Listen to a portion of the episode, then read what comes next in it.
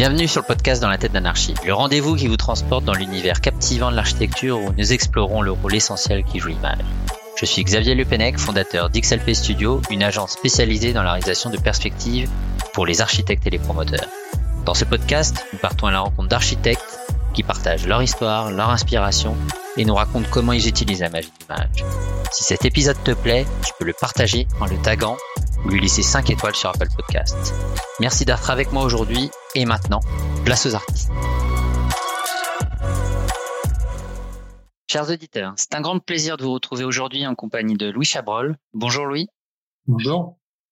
Bienvenue dans la tête d'anarchie. Louis, vous êtes architecte, vous dirigez avec votre associé Marion Notaire l'agence d'architecture qui s'appelle Atelier des Orthos et qui existe depuis 2022. C'est bien ça? Tout à fait, oui. On va démarrer en parlant de votre parcours. Pouvez-vous nous décrire votre parcours et ce qui vous a donné envie de devenir architecte? L'idée de l'architecture, elle vient un petit peu avant de, un petit peu avant l'entrée en école d'architecture, mais, mais, pas très longtemps avant. Euh, euh, j'avais, euh, je pense, je pense que Marion Notaire et moi-même ont partagé ça. Beaucoup de doutes sur notre parcours plus tard, et je pense que l'école d'archi réunissait un peu nos ambitions euh, euh, euh, scientifiques et, et artistiques, bien que en fait, ce soit pas vraiment l'un ou l'autre. Mais à l'époque, en tout cas, euh, ça, nous plaisait bien de, de, de se dire qu'on pourrait se définir en tant qu'architecte. Nous, on s'est rencontrés sur les bancs de l'école euh, avec Marion euh, à Athènes. Et, et, ensuite, on a construit toute notre carrière un, un peu en, en parallèle l'un de l'autre. Marion dans, dans, le dans le développement d'équipements publics d'abord, puis ensuite surtout dans l'architecture privée et d'intérieur. Et moi, de mon côté, surtout dans le dans la partie publique euh, pendant euh, pendant cinq ans chez Estérion Architecte sur des développements de projets scolaires et culturels. Puis ensuite euh, chez Exploration Architecture où j'ai fait pas mal de d'ouvrages d'art et encore une fois pas mal de projets d'équipements culturels et sportifs. Donc on a une connaissance un peu générale de tous les les projets. Ça nous a permis de, de toucher un peu à tout. Aujourd'hui, notre objectif à nous, c'est de, de, rester assez généraliste, de toucher euh, aux petits comme aux gros. Enfin, aux gros, je, je, je m'entends parce que je j'ai pas l'ambition de faire du très gros.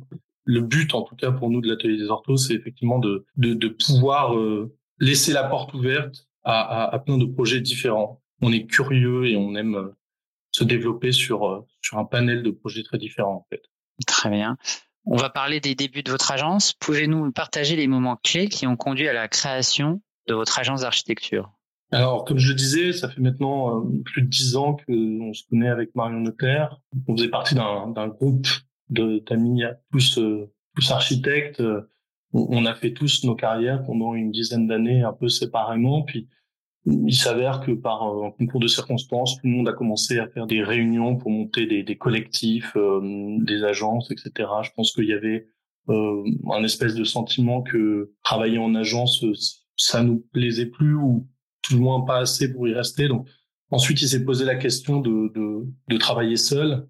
Et, et on l'a fait chacun de notre côté, que ce soit Marion Notaire ou moi-même. Il s'avère qu'on n'était pas totalement satisfait, d'une parce que je pense qu'on a besoin de euh, collaborer sur des projets, d'en parler, euh, que ça, donc ça, nous rassure, euh, je dirais, au, quotidien, de prendre ensemble à bras le corps les problèmes qui peuvent se poser dans une vie quotidienne d'architecte, et Dieu sait qu'il y en a, et puis de mener ce, ce, ce, projet à deux, d'avoir plus de, de, force. Nous, en fait, on avait déjà collaboré précédemment, dès 2015, sur un projet qui s'appelle la Chapelle, qui était en fait la rénovation d'une ancienne chapelle de campagne qui se trouve à Lyon, dans le cinquième arrondissement.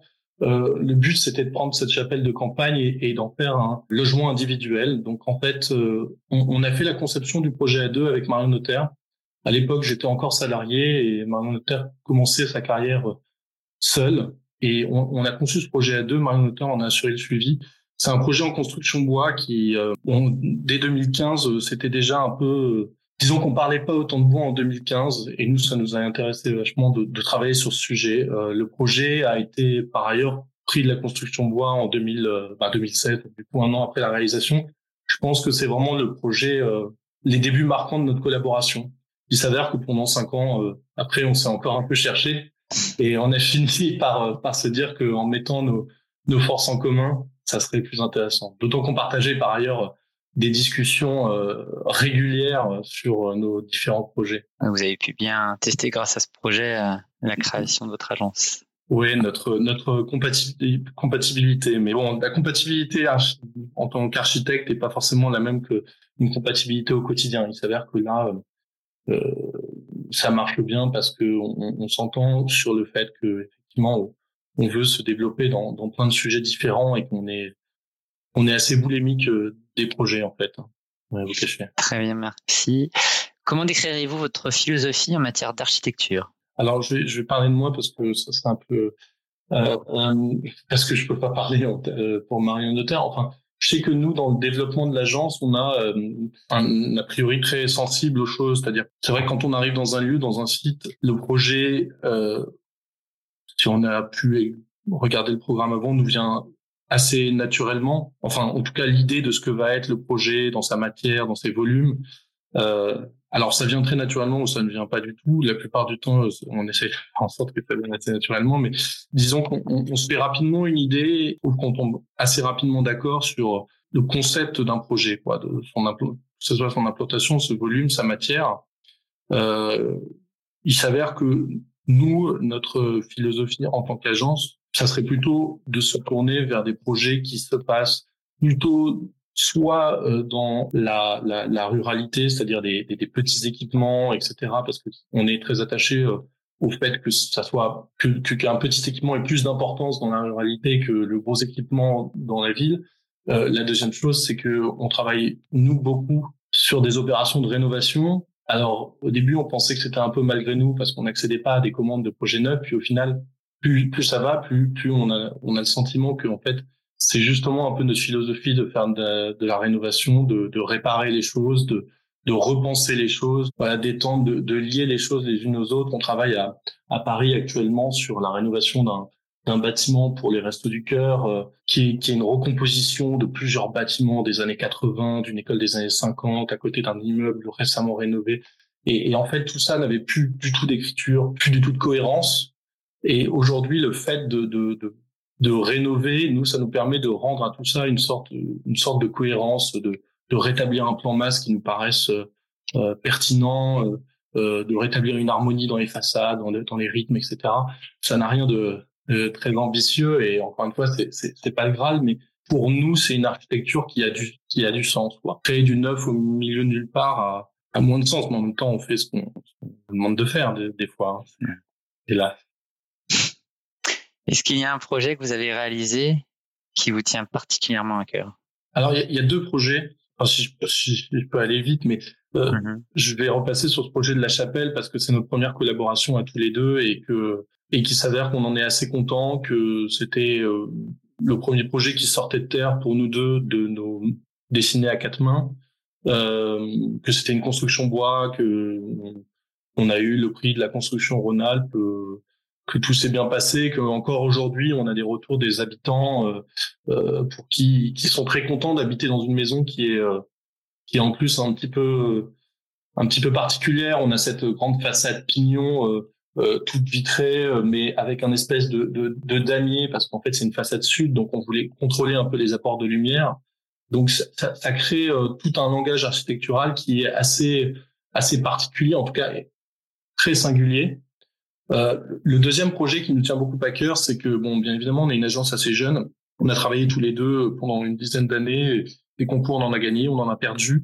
Mais nous, le premier concours qu'on a gagné euh, avec l'atelier des orthos, euh, c'était en début d'année 2023. c'est une halle en bois qui se trouve dans les Yvelines, à côté des Mureaux, à Chapé. C'est une grande halle festive qui va servir pour la ville à accueillir des fêtes de village, des mariages. voilà, c'est un, un, projet de, pour la communauté et euh, qui est attenante à un terrain de un boulodrome qu'on crée aussi dans le cadre de ce projet. Alors, alors c'est pas un très grand projet là, elle doit faire une 170 mètres carrés, mais mais on a vraiment pu, euh, on a fait ce concours, on l'a présenté en mairie, etc. Et, et je pense que ça a vraiment séduit les gens qui étaient en mairie. Nous, c'est le premier concours gagné. Aujourd'hui, euh, on sait aujourd'hui qu'il va se faire. Le chantier va démarrer euh, en tout début 2024 et donc du coup, pour nous, ça sera ça symbolisera en tout cas toujours notre notre premier concours gagné quoi. Et en plus on en est, enfin, je devrais pas dire ça, mais on en est assez content quoi. C'est-à-dire que le projet il a une bonne tête et et on a on a hâte que ça se fasse. Quoi. Quelles sont les difficultés que rencontre une agence d'architecture pour remporter des projets, des concours? Bah alors, euh, je pense que je ne vais pas être très Bon, bien évidemment, l'accès à la commande serait sans doute le, le, la plus grosse difficulté euh, pour nous en tant qu'architectes en commande publique, euh, notamment parce que euh, il y a souvent plus d'une centaine de réponses à, à chaque concours et, et, que pour être sélectionné parmi les finalistes, ceux qui ont le droit de, de concourir, euh, ben, il faut déjà faut déjà se battre un peu et c'est beaucoup de temps qu'on passe nous à faire des candidatures, à trouver des gens avec qui collaborer que ce soit euh, des architectes ou des bureaux d'études. Et puis, bien évidemment, il y a cette deuxième phase de concours. Moi, j'en ai fait euh, beaucoup, beaucoup, beaucoup. J'en ai perdu pas mal, mais mais c'est toujours assez grisant le concours. C'est-à-dire que on de partir de la page blanche, euh, c'est toujours de, de, savoir un peu, de se dire que dans on, les, les, temps de concours sont de plus en plus réduits. Donc, on va dire que en un mois et demi de cette page blanche, il va jaillir un projet qui va avoir une, une vraie réalité euh, de par de par les plans. Ouais, ouais, c'est de plus en plus courant. Euh, on a fait un concours de commissariat en début d'année. Euh, on a eu deux mois et demi à cheval sur les vacances d'été, euh, compris perspective. Et vous voyez, on est mi-décembre et on n'a toujours pas le résultat du concours. Il faut croire que personne n'était aussi pressé. Euh, mais bon, peu importe, c'est comme ça. Les, on n'a pas les mêmes délais voilà, tout le monde n'a pas les mêmes délais. Euh, il s'avère que ce qui est assez glissant, c'est la réalité, euh, effectivement, et, et par l'image, et par les images d'ailleurs deviennent. Enfin, moi, en, en, en l'espace de dix ans, j'ai vu énormément les images évoluer, hein, les images de rendu de concours, etc. Euh, Aujourd'hui, on est pratiquement, si ce n'est, enfin, pratiquement photoréaliste. Ça dépend avec qui on travaille, etc. Mais ça prend une, ça devient hyper concret. Et, en même temps, euh, en même temps, ça l'est pas. Et, de fait, on peut pas s'attacher à un projet en concours. On n'a on n'a pas le droit, on peut pas se faire ça à nous-mêmes parce que sinon on est toujours déçu euh, à partir du moment où ça passe, où ça passe pas quoi. Euh, je pense que on n'a pas toujours raté les concours on était les meilleurs. On en a raté parce que c'était pas bon et puis on a réussi euh, ceux qui étaient qui étaient bons euh, la vérité, c'est que la recette pour gagner un concours, euh, on la connaît toujours pas. On, on, fait des beaux documents, on essaye de faire, euh, de répondre au mieux aux enjeux euh, posés par la maîtrise d'ouvrage, euh, de gérer au mieux les différentes problématiques qui se posent à nous. Mais aujourd'hui, au moins, c'est grisant d'avoir l'accès au droit de faire un concours. Si vous voyez ce que je veux dire. Le plus gros problème aujourd'hui, c'est d'avoir le droit déjà de concourir. Ensuite, on verra. Justement, ce que tu as dit, ça peut me faire le lien. Est-ce que l'image, la perspective est importante pour votre agence? Alors, euh, oui, parce que on travaille encore beaucoup avec des particuliers, que ce soit dans la promotion immobilière ou euh, avec juste des, euh, avec du privé, pardon, que ce soit avec des particuliers ou dans le cadre de la promotion immobilière. Aujourd'hui, nous, euh, on fait un certain nombre d'images en interne parce que on s'est doté des logiciels qui nous permettent de le faire, bien évidemment. Euh, dans le cadre de rendu professionnel, on, fait appel à des, des, agences de perspectivistes. Nous, l'image, aujourd'hui, ça nous permet de présenter à des euh, clients, ça leur permet de se projeter. On réalise que maintenant, les plans, les coupes, les façades, ça, ça parle pas trop à nos maîtrises d'ouvrage. Mmh. surtout les maîtrises d'ouvrage privées. Et, et, et c'est vrai que aujourd'hui, on fait énormément d'images. Mais, euh, mais c'est vrai depuis un certain temps. Hein. Je vois que euh, moi, ça fait assez longtemps que je fais de l'image. Et en l'occurrence, euh, même dans le cadre de marché public, euh, dès qu'on avait une réunion matériaux, etc., on, demandait régulièrement de, de, modéliser des salles pour se projeter sur le type de matériaux, etc., pour vendre quelque chose à la maîtrise d'ouvrage qui, elle, n'arrivait pas à se projeter quand on lui parlait de tel ou tel matériau. Donc, c'est vrai que aujourd'hui, ça a une importance euh, phénoménale, mais on, on, voit bien que le temps d'un projet, bon, il est plus ou moins long et que le fait d'alimenter régulièrement euh, le client avec ses images, ça lui permet aussi de, de temporiser son attente du, du projet construit. Il y a toujours cette idée, cette idée-là que, que, que plus on avance, plus plus plus ils veulent voir des images plus détaillées. Euh, voilà, qu'est-ce que ça va être exactement euh, euh, à la fin maintenant que j'ai choisi telle et telle telle ou telle chose. Parce que même un projet public, même un concours gagné, parfois il est susceptible d'évoluer pendant les études, donc on a tendance à remettre à jour des images. Bon, par ailleurs, nous, on a tendance à refaire faire des images une fois qu'on a gagné, une fois qu'on a développé un peu mieux le projet, euh, ne serait-ce que pour notre communication interne. Euh, voilà, comme je disais, on n'a pas toujours le temps de faire les choses bien, que ce soit en concours ou en, phase d'esquisse pour des clients privés. Donc on remet régulièrement je crois, euh, histoire de pouvoir communiquer avec des, des choses, euh, des choses bien, quoi, parce que c'est un objet de communication, quoi. Aujourd'hui, euh, pour être retenu sur un concours d'architecture, il faut présenter des projets déjà faits dans telle ou telle catégorie. Il s'avère que nous, on n'a pas toutes ces références-là, mais par contre, on a travaillé sur tel ou tel projet qui ne se sont pas réalisés mettons donc les images. C'est tout ce qui reste, c'est ces images mhm. finalement. Évidemment, euh, c'est des images qu'on qu'on propose. Je me, je me, suis retrouvé moi de l'autre côté en étant euh, jury euh, d'architecture. Euh, on voyait des agences jeunes qui présentaient des images.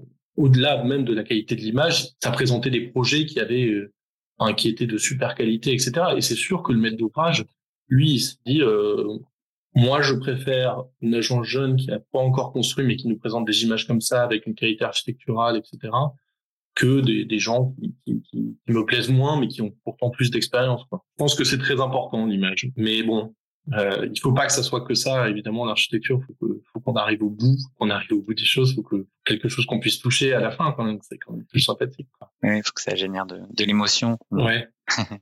Euh, la perspective est-elle essentielle pour obtenir l'adhésion des services d'urbanisme de la mairie? On fait beaucoup de, de, de, de permis de construire, de déclarations préalables.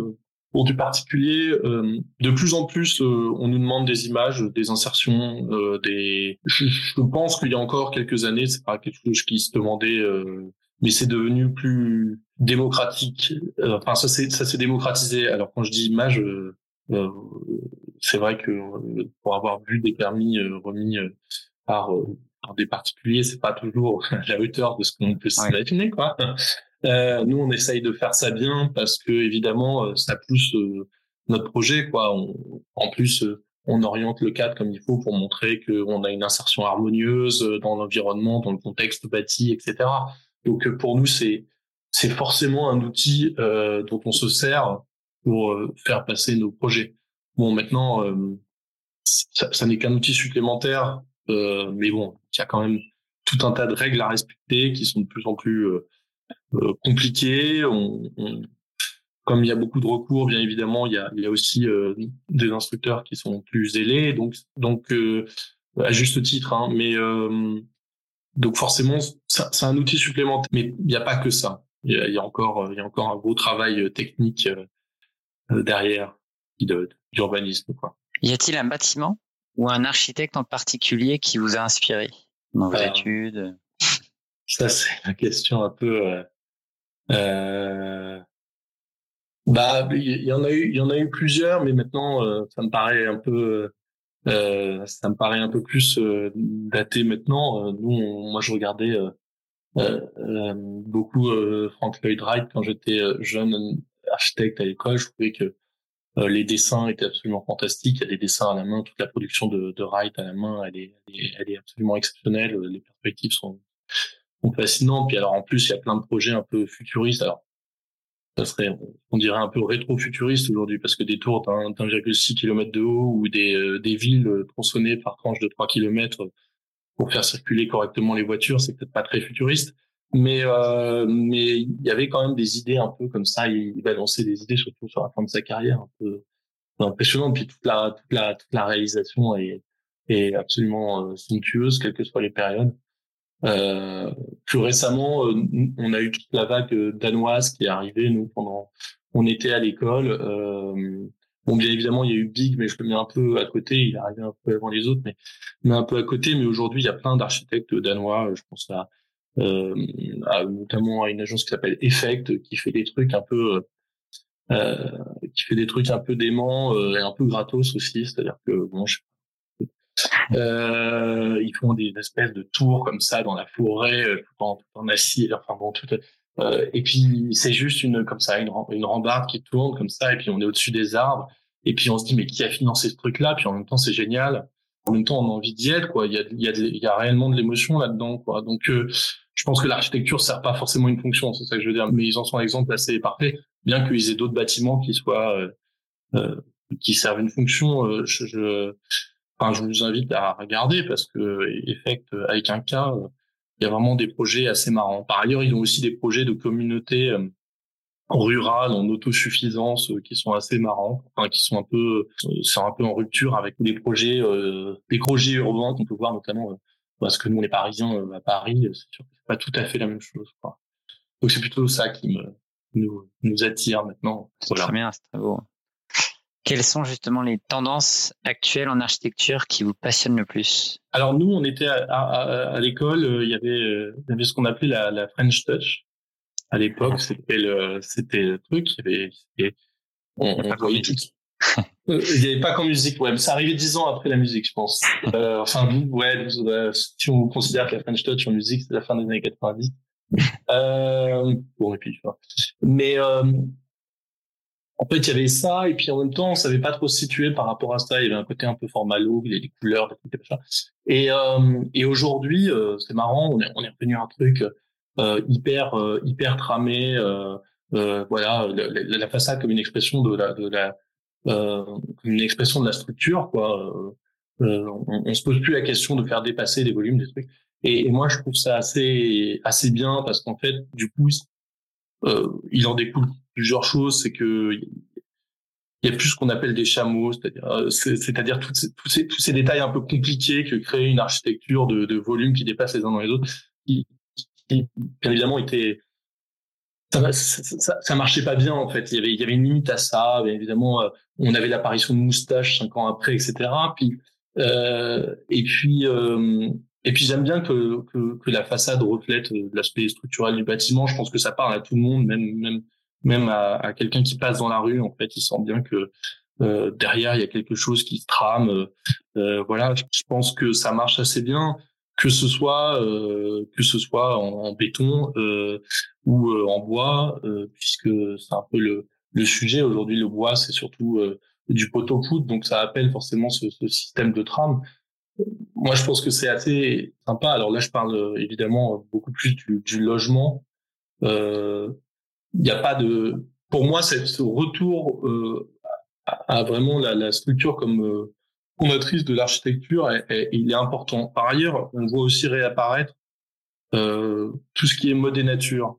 C'est un truc qui avait un peu disparu. On considérait que la mode et nature, c'était euh, c'était voilà, c'est façades qui se décalent, etc. Aujourd'hui, on refait des encadrements de fenêtres, on retravaille des choses euh, avec des avec des détails un peu fins, euh, euh des garde-corps un peu léchés, etc. Je trouve que c'est c'est c'est hyper intéressant. On voit plein de, de projets euh, actuellement qui se travaillent avec avec de la brique, des briques qui se décalent, des, des, des, des formes de briques qui créent des ombres un peu un peu shadées sur la façade, etc.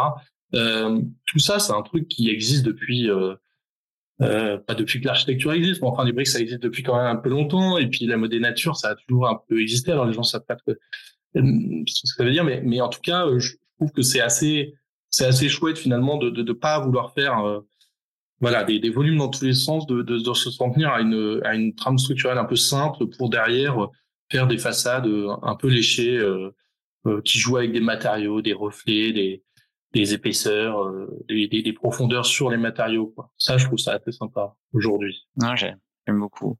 Beau descriptif de passionne en termes de tendance. Euh, quand on pense au futur, on pense, euh, comme tu as dit, forcément à la planète, à l'écologie.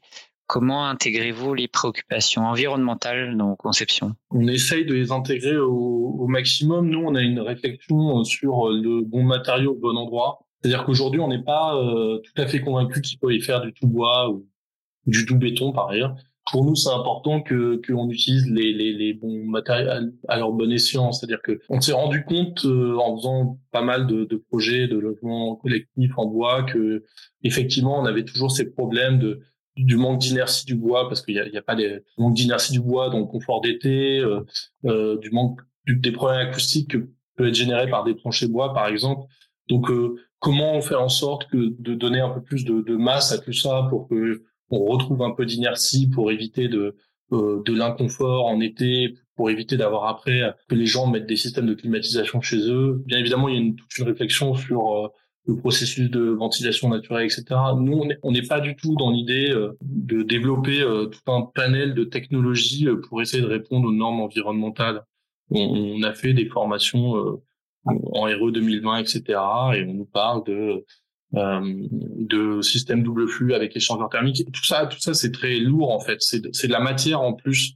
Alors que pour nous, euh, l'orientation, l'épaisseur d'un mur en telle orientation, l'éclairement, euh, le, le, système de ventilation naturelle, pour nous, c'est beaucoup plus important quoi.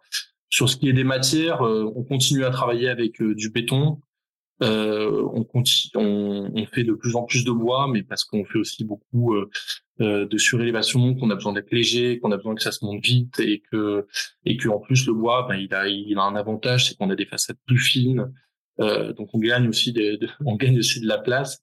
Euh, ça fait des jolis chantiers, il n'y a pas à dire, c'est c'est c'est plus propre de travailler avec du bois. On n'a pas l'impression qu'on en fout partout, c'est quand même euh, voilà. Et puis l'acier, bon, bah ça c'est un peu le dernier recours quand on peut franchir un peu plus, un peu plus gros euh, sans être trop haut. Et puis euh, bien évidemment pour les renforcements, quand on fait de la rénovation, on est obligé de faire encore beaucoup d'acier.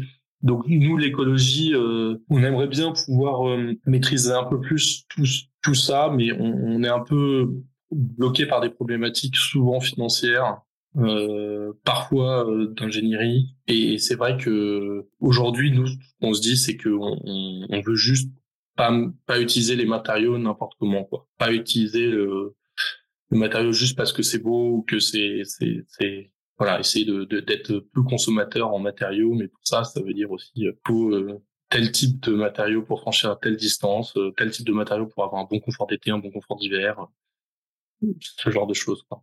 Génial, bah, merci pour euh, tous les descriptifs. Euh, et oui, c'est déjà la fin euh, de cet épisode. Merci beaucoup Louis pour ce moment d'échange autour de l'architecture et de l'image.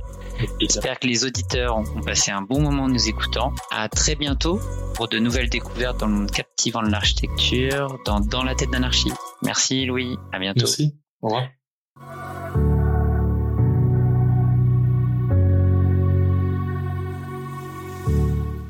Tu as écouté ce podcast jusqu'ici, c'est certainement que tu as apprécié cet épisode. N'hésite pas à le partager en le taguant, en t'abonnant ou à lui attribuer la note de 5 étoiles sur Apple Podcast ou Spotify. Si tu souhaites échanger, n'hésite pas à m'envoyer un message sur Instagram, hashtag dans la tête d'un architecte podcast. Un grand merci de nous avoir écoutés et je vous dis à très bientôt pour un nouvel épisode de Dans la tête d'anarchie. D'ici là, restez inspirés.